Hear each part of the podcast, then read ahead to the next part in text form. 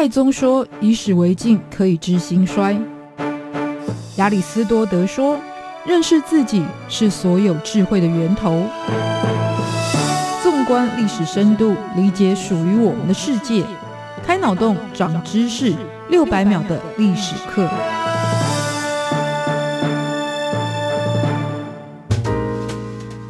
认识过去，才能够掌握未来。欢迎您收听这一集六百秒历史课，我是维珍。伊朗跟伊拉克在地理上不仅毗邻而居，而且在名称上，一个是 Iran（I R A N），一个是 Iraq（I R A Q），只差一个字母。因此，如果没有深入理解，会蛮难分辨彼此的差异。可是，本质上从种族。语言到历史渊源，伊朗与伊拉克有着截然不同的脉络，但又因为是隔壁邻居，所以在历史上会有互相影响。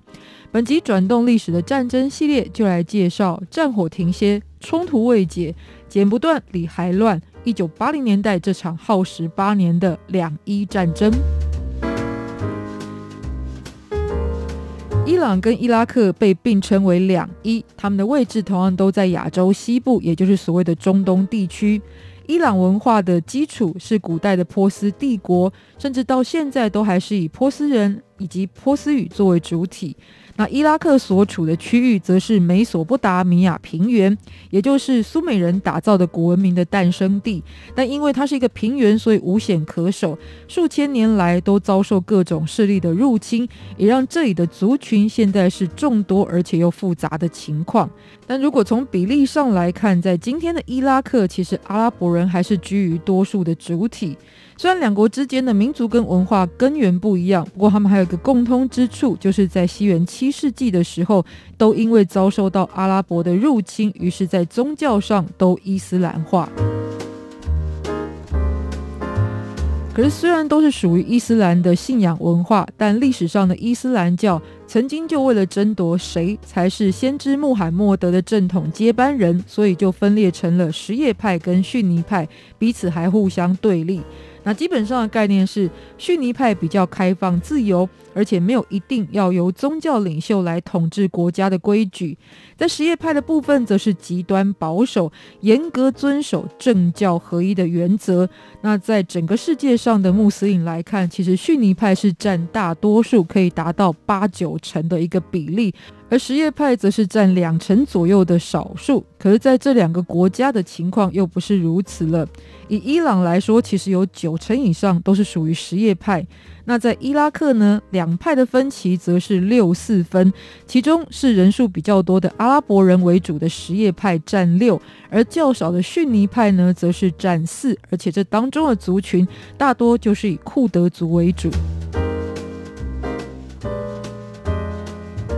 于是，在这两国的冲突起源之一，就有来自于宗教信仰上的派系分别所造成的分歧。尤其到了一九七九年的年底，当时的伊朗由什叶派领袖何梅尼推翻了亲美的巴勒维王朝，取得政权，也同时间接或直接的鼓动了隔壁的邻居伊拉克，他们境内的什叶派为了进一步夺权来采取行动。而这个时期的伊拉克掌权者就是大名鼎鼎的萨达姆海珊。虽然他并非是库德族人，甚至是在后来还屠杀了库德族，可是，在信仰上，他同样的也是属于相对少数的逊尼派。于是，在控管权力方面就会变得特别严格。尤其他本人的政权取得，也是在一九七九年稍早的时候，透过政变才成为了总统，又兼任总理。于是，就要压制境内人数比较多的什叶派蠢蠢欲动的力量。因此，就是透过集权独裁的方式来进。行，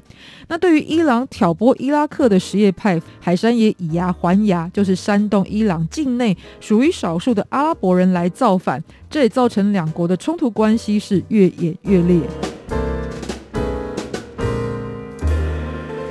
信仰跟族群差异看起来是挑动两国敏感神经的理由，甚至就是中东火药库形成的主因，可是利益通常才是点燃战争隐性的关键。两伊战争的爆发，其实最主要还是来自于石油利益的争夺。那就要先从地形上来看，这两国之间的国界其实是以一条河流，就是流入了波斯湾的阿拉伯河为主，而这一条河流也是把两国的石油运往全世界的共用通道，但因为共用，所以呢彼此之间是长期处于互不相让的领土主权争议。那以英文字母来说，可以更好了解当中的地形。以 M 这个字母来看的话，它的中间就是波斯湾，最顶端的部分是伊拉克，在右边有伊朗。左边呢是科威特、沙乌地阿拉伯、阿曼跟也门等国家，遍布了不同的政权势力。那波斯湾的局势诡谲复杂，也就其来有自。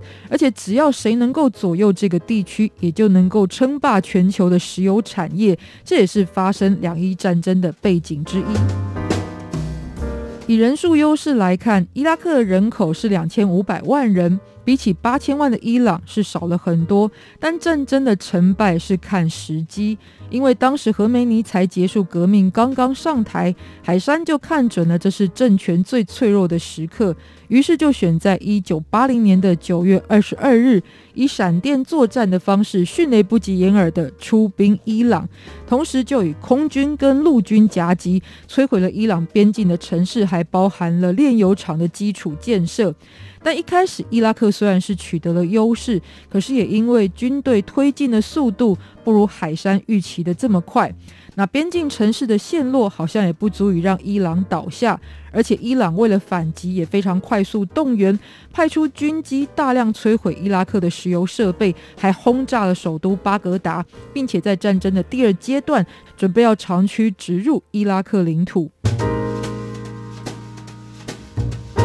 而国际之间的反应是如何？当时的国际刚好处于是美苏冷战时期，中东的战场势必也会成为两大强国较劲的地方。但由于伊朗何梅尼推翻的巴勒维王朝是亲美政权，那伊朗跟苏联本来就处于敌对的关系，两大强国当中，其实对伊朗来说没有一个是朋友。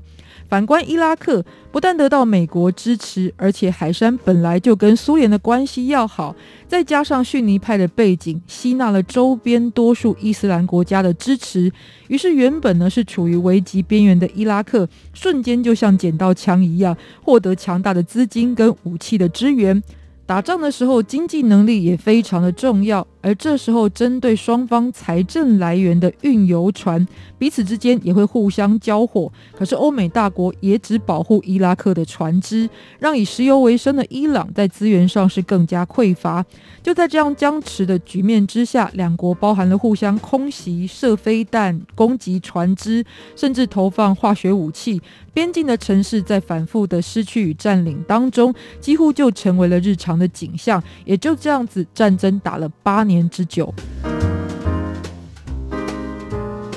八年之间，边境人民流离失所，而化学武器的使用其实也违反了人道主义，都让两国其实都是备受争议。最终，双方同意了联合国提出的第五九八号决议，是在一九八八年的时候，终于让这一场战争正式落幕。而阿拉伯和从属的纷争，则是要到一九九零年伊拉克入侵科威特，导致美国发动波斯湾战争的时候，伊朗才趁机跟伊拉克分到各自一半的公平主权。那回到两伊战争这一场看似没有输家的战役，其实是两败俱伤，总计导致伊朗的军民伤亡五十多万，伊拉克三十五万，而且经济损失更是高达至少五千亿美金。数十年后的今天，再回看伊朗何梅尼，其实他因为癌症在战争结束的隔年就过世。伊拉克总统海山在二零零六年因为多项危害人类罪被处以绞刑。主导第五九八号决议的联合国秘书长裴瑞兹在二零二零年以百岁高龄过世。人事已非，但是西亚地区的火药味是依旧弥漫。虽然石油产地在中东，但全球最大的石油公司几乎都是由犹太人所掌握，而主掌世界秩序的大国们又都以潜规则操控了庞大的石油利益，当然也引起阿拉伯世界的强烈不满。所以在当地越是钳制反美势力，越会升起更加反美的力量。从何梅尼到海山，到宾拉登，到伊斯兰国，都是历史的见证。就是战争会停歇，战斗者会死去，但仇恨、权势跟利益的争夺永远不会平息，因为以恶不能止恶，只会养出更多的恶。六百秒历史课，下一集也请继续收听。